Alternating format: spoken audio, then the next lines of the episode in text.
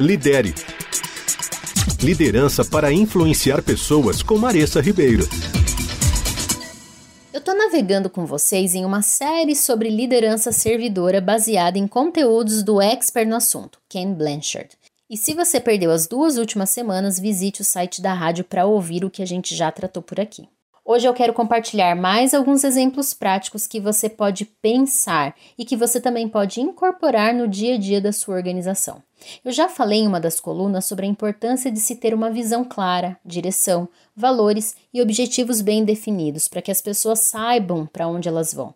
Mas tudo isso não terá sentido se elas ficarem presas a essas regras ou a formas de pensar únicas e estáticas, principalmente se essa direção, visão e valores estiverem centrados em você ou na alta gestão.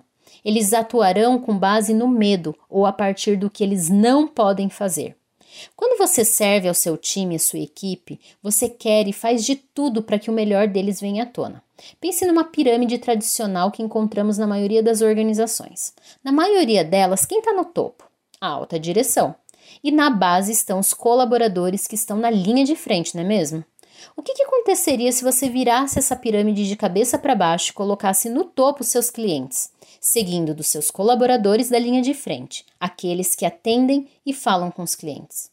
Tudo que essa organização faria estaria focado no atendimento das necessidades e não desejos dessas pessoas. Ao contrário do que muitos pensam, quando você vira a pirâmide de cabeça para baixo, você torna a sua equipe mais responsável. Aqueles que são mais capazes de responder, porque são eles que estão diretamente em contato com seu cliente. E o seu trabalho é responder a eles, dando condições para que eles atendam os seus clientes da melhor maneira.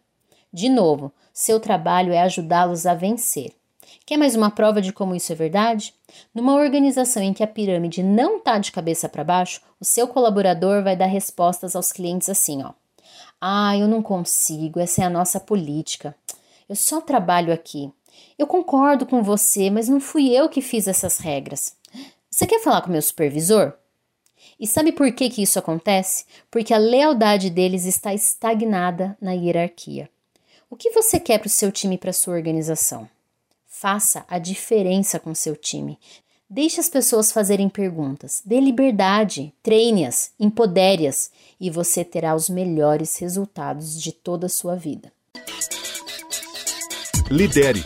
Liderança para influenciar pessoas com Maressa Ribeiro.